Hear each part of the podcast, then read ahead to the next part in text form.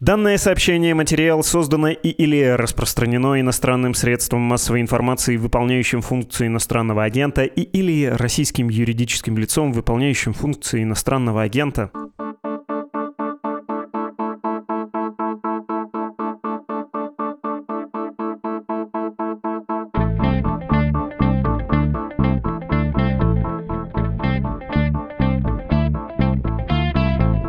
Здравствуйте, наша команда рада, что вы снова решили послушать подкаст «Медузы» о новостях, которые долго остаются важными. Он называется «Что случилось?». Мое имя Владислав Горин.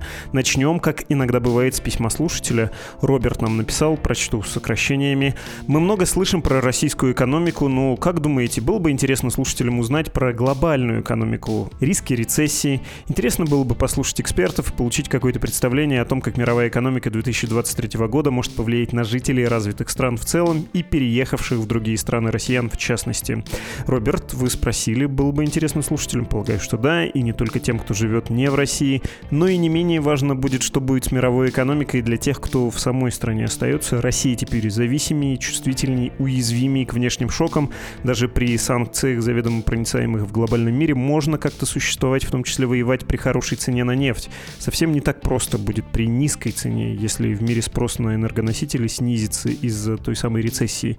И чтобы без иллюзий, не государству ведь будет хуже, не Путину условно. Будет не весело тем, кто и так живет не здорово. Сейчас встретимся с гостем, таким образом резко снизив уровень дилетантизма в этой нашей с вами беседе и, собственно, про мировую рецессию и ее угрозу поговорим.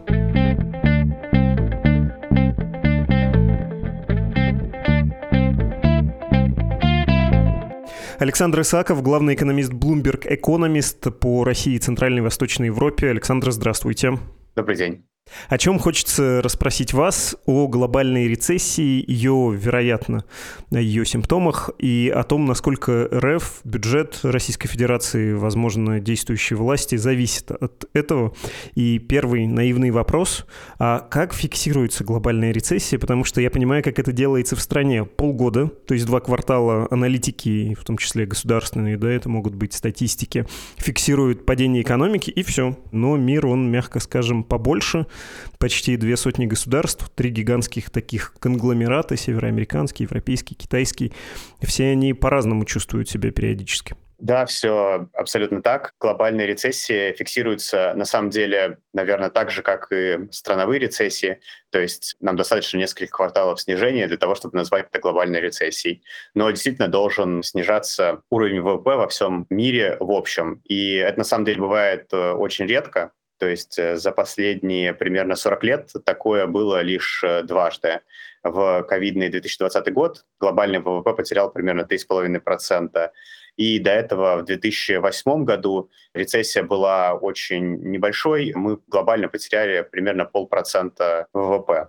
Надо сказать, что локальные рецессии гораздо чаще, и они, вот если мы там в российском контексте ориентируемся, не всегда совпадают с нашим ощущением. То есть вот если мы, например, говорим про Россию, нам привычно называть последние рецессии 2020 года, потом 15-19 э, года. Но на самом деле, вот, например, рецессия 2015 года в этом ряду лишняя. В этом году глобальный ВВП рос на 3,5%, то есть примерно так же, как и в предыдущие несколько лет. Также произошло, например, и в этом году, да, в прошедшем 22-м. Несмотря на нашу рецессию, глобальной рецессии не происходило. Не обязательно ВВП должен э, сокращаться, прямо иметь знак минуса.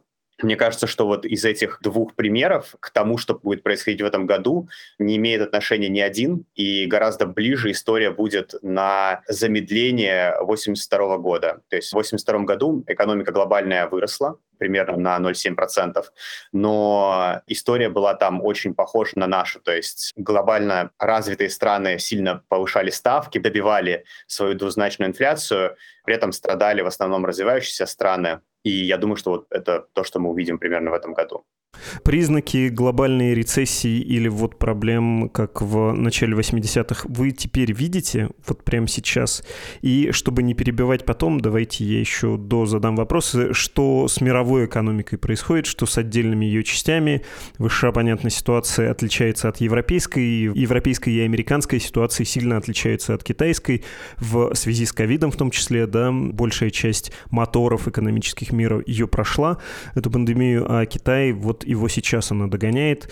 Ну и в эту же кучу уж, простите, почему после пандемийный рост сперва замедлился, а сейчас говорят о вероятности вот рецессии, замедления. Только в энергоносителях дело и во всем, что связано с войной Российской Федерации в Украине?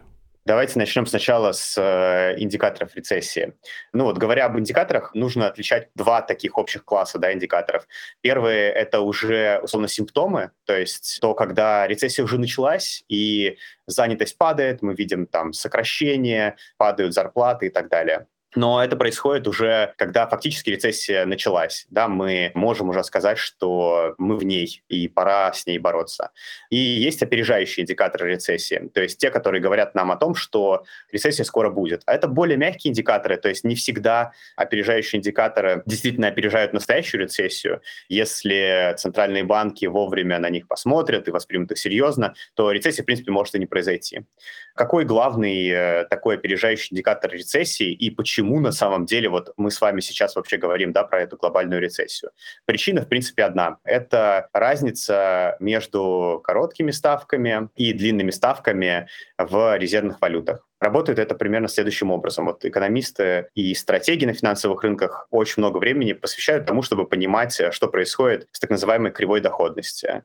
Кривая доходности или временная структура процентных ставок — это просто такая линия, которая показывает у вас, сколько стоят деньги разной длины. То есть сколько стоит занять на день, два, три месяца, год, пять лет, десять лет и так далее. Почему это важно? Потому что эта кривая доходности определяет мотивацию банков кредитовать. Да?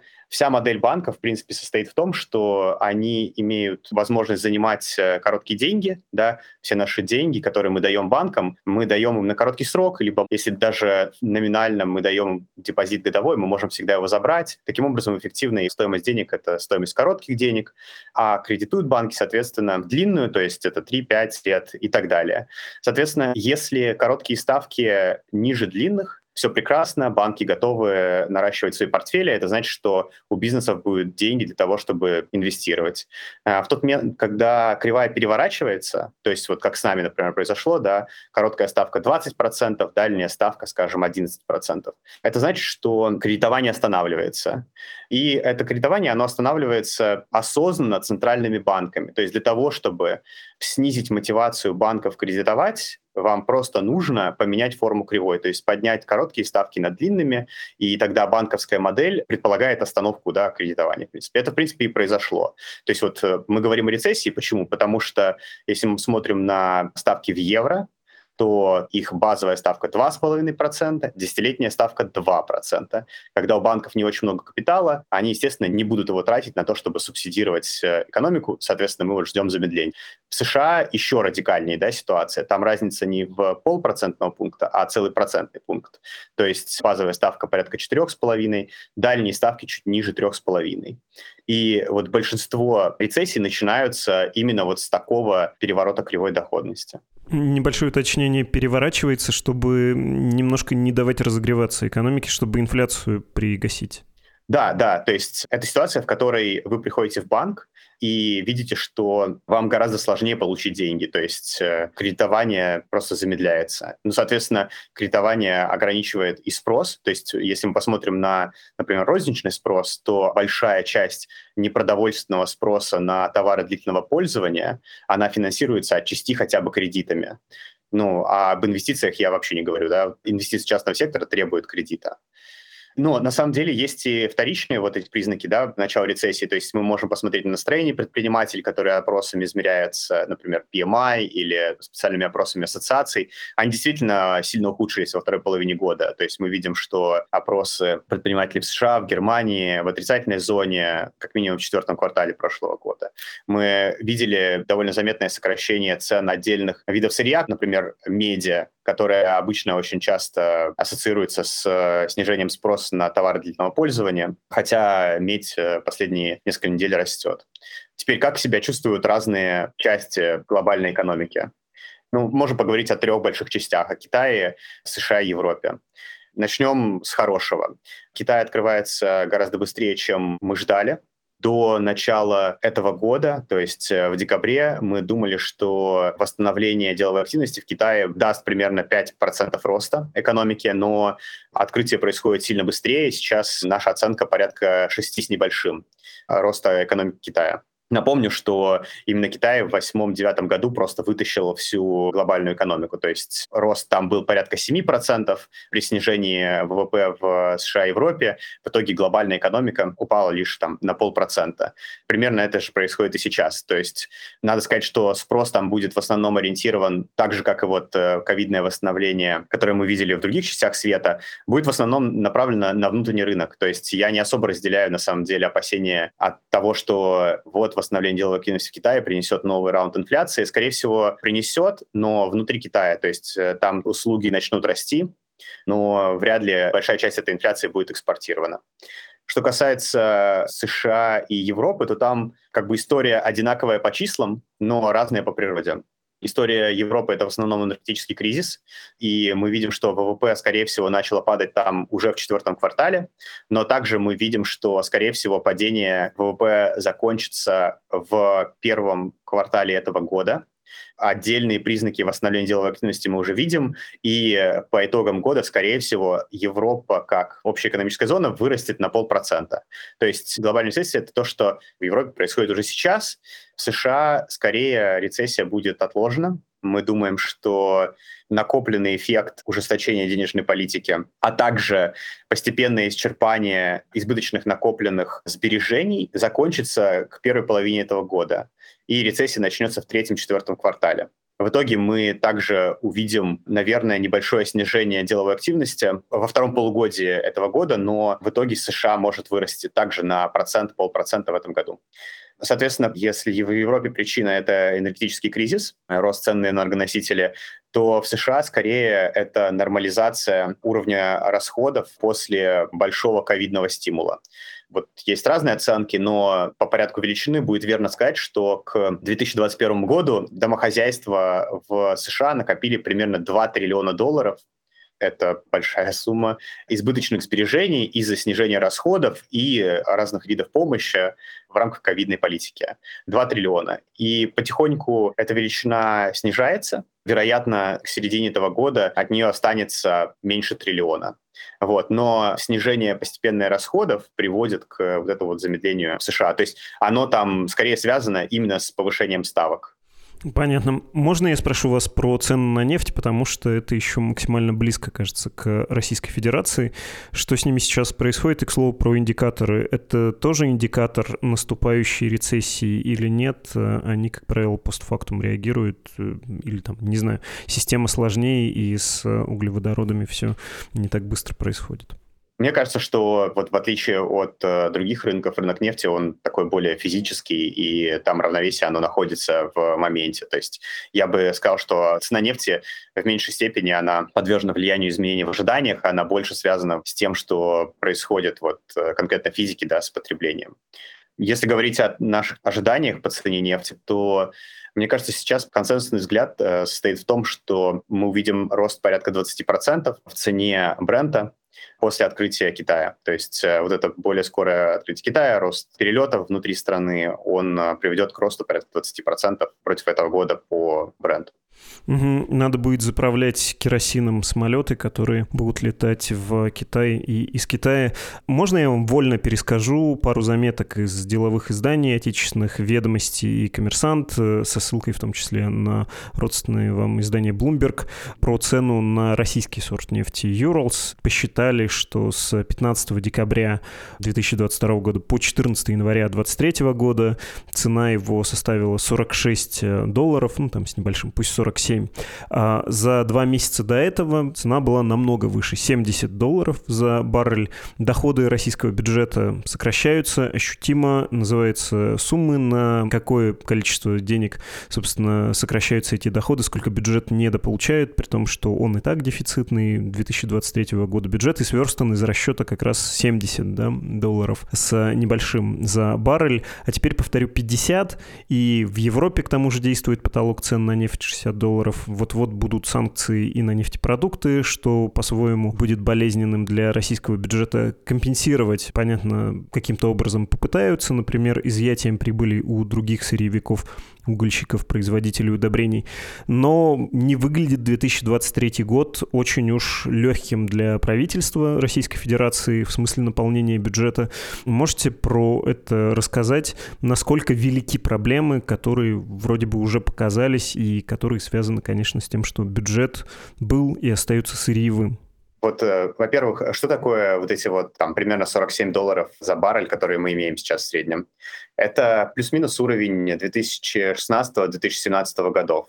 Примерно вот по таким уровням мы продавали нефть те годы. И в те годы наш бюджет очень сильно консолидировался. Если помните, это годы, когда после 2015 года заморозили заработные платы в бюджетном секторе. Просто была поголовная заморозка, сокращение ставки были сильно выше, чем сейчас. То есть э, сейчас мы имеем 7,5 по ключевой ставке. Это сильно более доступная денежная политика, более мягкий доступ к кредиту, чем был э, в те времена. Тогда мы только к 2018 году дошли до таких низких ставок.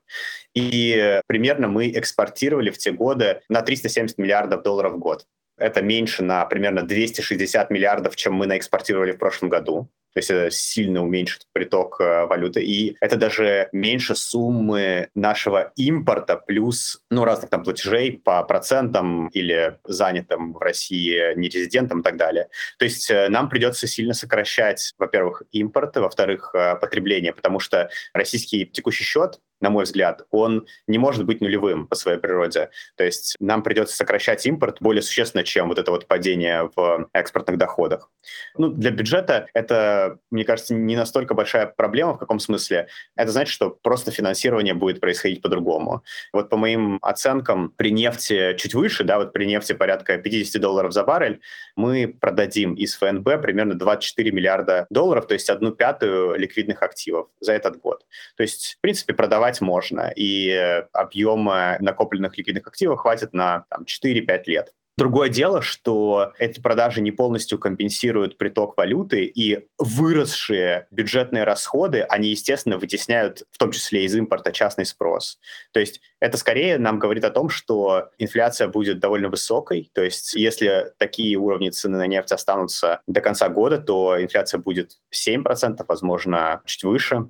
И, скорее всего, поскольку нет пространства для снижения расходов федерального бюджета, да, у нас нет такой возможности не индексировать, например, зарплаты в госсекторе, ну, невозможно в этом году сделать.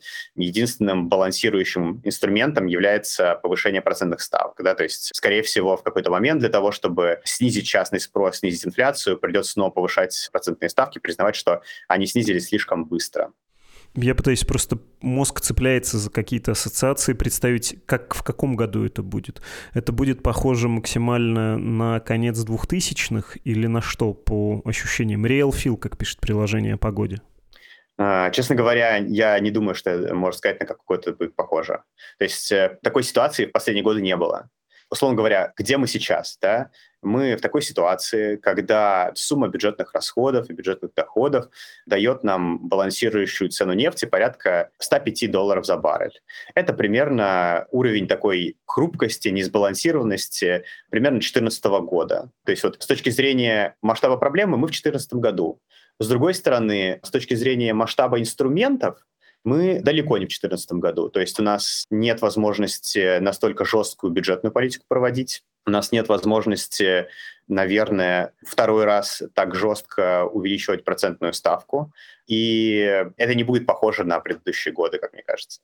Можете вы себе представить ситуацию, когда сойдется две тенденции, когда, собственно, случится рецессия и цена на нефть в мире уменьшится, у Российской Федерации запас прочности, запас ее в буквальном смысле ресурсов, средств будет исчерпан, и вот это будет оно самое, и опять же мозг, конечно, цепляется за аналогии, ну, что-то вроде позднего СССР случиться, когда доходов от сырья стало мало, пришлось думать, что с этим делать, ну и вовремя не придумали, а то, что придумали, не сработало. Короче, что-то такое в связи с удешевлением нефти и невозможностью продолжать эту политику, что изменит нынешнюю Российскую Федерацию, ну или, если угодно, путинскую Россию, подтолкнет ее к каким-то переменам, может быть, к уступкам, да, в том числе на фронтах, если они еще будут, конечно. Хороший вопрос, но давайте просто посмотрим, да, там на порядок величин. 47 долларов за баррель – это ну, вот вещь, которая может нам в тяжелом случае дать ослабление рубля на там, 15%, возможно, 20%. То есть двузначное ослабление курса. Это может нам дать. Это может дать нам инфляцию порядка 7-8, может быть, 9-10%. Но штука в том, что в отличие от, например, я не буду сравнивать с Советским Союзом, потому что, мне кажется, эта система вообще работает по-другому. Давайте сравним с другими развивающимися странами. Так вот, хрупкость других развивающихся стран в основном заключается в том, что это страны с большой долей внешнего долга, валютного внешнего долга. И когда их э, доходы от экспорта проваливаются, как это вот в этом году произошло с Шри-Ланкой, Ганой, отчасти Пакистаном и так далее, они оказываются в очень тяжелой ситуации, когда им действительно нужно выбирать, какой импорт делать. То есть вот у вас не просто импорт, да, а у вас там есть приоритетный импорт, который несокращаемый, а остальное вы просто там режете. В общем, это не наша ситуация. Наш долг в основном э, внутренний. То есть, когда мы говорим о том, что, например, бюджет может недополучить 2,5 триллиона рублей. Это возможно? Это возможно. Это действительно приведет к тому, что придется гораздо агрессивнее занимать на внутреннем рынке. Заимствованное ВФЗ вырастет на эту величину или на близкую величину. Но система, потому что она настроена на заимствование на внутреннем рынке, и потому что она рыночная, она сильно более устойчивой. То есть порядок колебаний не будет таким большим. И опять же, если мы говорим о нашем опыте, то вот этот уровень нефти порядка там 40-45 — это то, что мы проходили. То есть э, это было с нами в 15 в 16 году и так далее. Такой же, в общем, хлесткий по-журналистски вопрос, некорректно сформулированный. Можете ли вы себе представить ситуацию в обозримом будущем, что рецессия мировая случается такой силы, что в США люди говорят, ну, политики в первую очередь, находя понимание у избирателей или наоборот, отражая их чаяние, что что-то мы много денег даем Украине, миллиарды, а у нас тут рецессия, налогоплательщик в недоумении. Или э, в Европе и или, точнее, да, в Европе заметное число избирателей сказало бы, и политики тоже не могли бы к этому не прислушиваться, что уже достаточно проявили солидарность с народом Украины, пора заняться внутренними делами, может быть, э, зажав нос, обсудить с Путиным поставки углеводородов. Вот такой сценарий вы себе представляете? Мне кажется, что вот мы должны посмотреть с вами на масштаб величин, да, на цифры, о которых мы говорим. Вот э, иногда в моей профессии, да, вот среди экономистов, есть такая склонность каждый год э, объявлять годом новой реальности. Каждый год у нас жизнь никогда не будет э, прежней. Давайте просто теперь у нас будет все по-другому но масштаб цифр, он как бы не очень подсказывает все по-другому. Причем никаких цифр. Если мы посмотрим на глобальный рост, то мы увидим с вами снижение с там, роста примерно 3,5% до роста в 2,5% глобально. То есть вот материала для обсуждения радикальных сценариев, его не так много. Если мы посмотрим даже цифры по регионам, которые наиболее пострадали от энергетического кризиса, роста цен на, на продовольствие и так далее, то это не будут те регионы, на самом деле, о которых мы с вами говорим. Это прежде всего развивающиеся страны, да, то есть э, не самые большие развивающиеся страны. Вот мы, например, делали небольшое исследование по поводу того, как сильно влияет изменение цены нефти на 10 долларов на внешний баланс э, различных стран.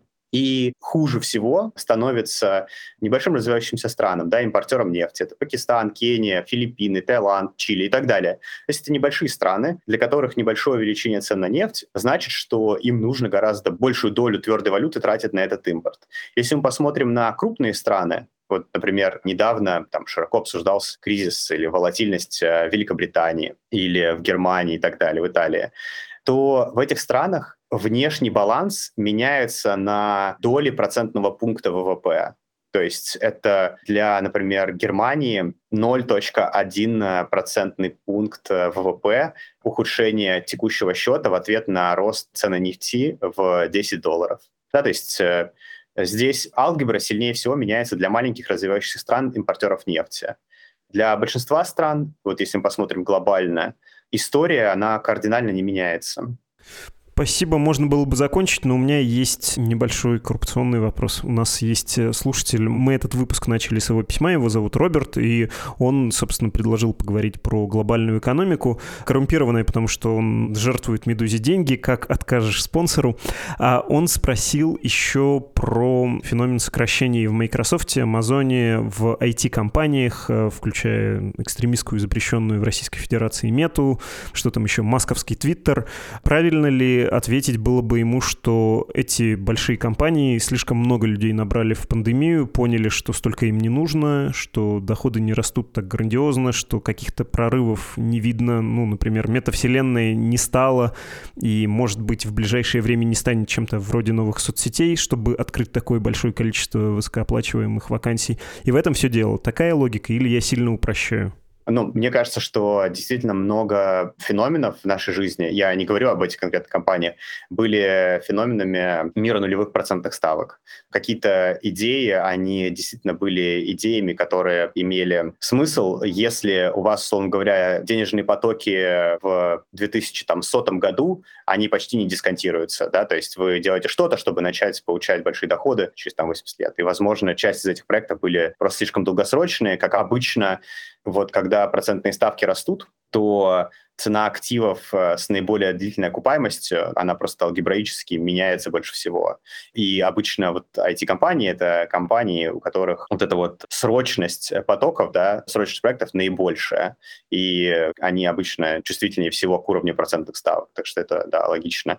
С другой стороны, если мы посмотрим на то, как ведут себя акции энергетического сектора, там, транспортной компании, в частности, которые занимаются морскими перевозками, то там история совершенно обратная. Спасибо огромное. Это был Александр Исаков, главный экономист Bloomberg Economics по России и Центральной и Восточной Европе. Начали мы эпизод с письма слушателя, но что мешает прочесть, как обычно, ваши письма и в конце. А пока я открываю нашу почту, вы можете успеть оформить пожертвование нашему изданию на странице support.meduza.io или save.meduza.io. И, кстати, как я уже сказал, Роберт, автор письма, с которого мы начали эпизод, наш жертвователь. Спасибо вам за это, Роберт. Всегда говорю тем, кто кто упоминает в письмах к нам, что он нам жертвует деньги, отдельную именную благодарность. Вот она у вас теперь есть.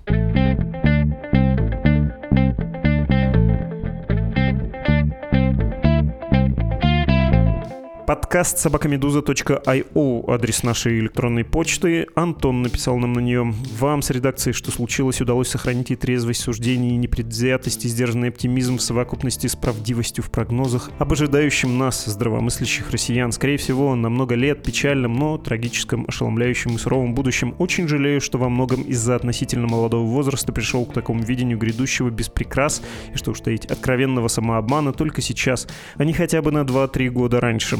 Все же надеялся, что мы удержим гражданское общество от разгрома, а демократические институты от демонтажа в современной России. Ошибался, теперь приходится спасаться от режима фактически бегством и адаптироваться и строить свою жизнь в релокации, перетекающей в эмиграцию в условиях сжимающегося с обеих сторон пространства, российской диктатуры и бюрократического недопонимания и порой безразличия и лицемерия со стороны западных стран по отношению к россиянам, бегущим от войны.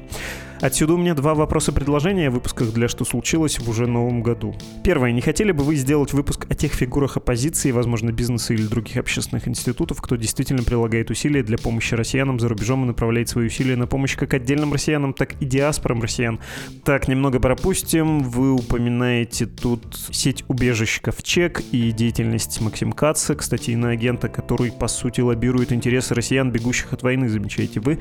Ну, вообще, любопытная тема, да, давайте подумаем. И вторая тема, которую вы предлагаете, слышал от некоторых одиозных блогеров и журналистов циничный расчет о том, что сейчас в пекле войны сгорит тот самый ядерный электорат Путина из российского народонаселения, люди, которые войну поддерживают, либо относятся к ней и перспективам на ней умереть лояльно, как бы это дико ни звучало. Хотелось бы услышать точку зрения экспертов о том, так ли это действительно, что сейчас в армии удалось набрать в ходе мобилизации как раз таких людей, сколько такого лояльного человеческого ресурса еще может быть в России, главное, каковы прогнозы о том, что может быть дальше, когда власти придется иметь дело с нелояльными и откровенными противниками войны, подпадающими под мобилизацию в РФ, тоже было бы очень интересно об этом узнать. Не нравятся мне, откровенно говоря, ваши слова «народонаселение» или «человеческий ресурс». Как-то это негуманно. Надеюсь, что вы не специально так написали. Просто неловко выразились, но предлагаю быть подобрее к нашим согражданам. И нет, я не думаю, что кто-то там сгорит. Все не сгорят. Прочие рады будут сохранить какие-то свои представления, более комфортные для себя.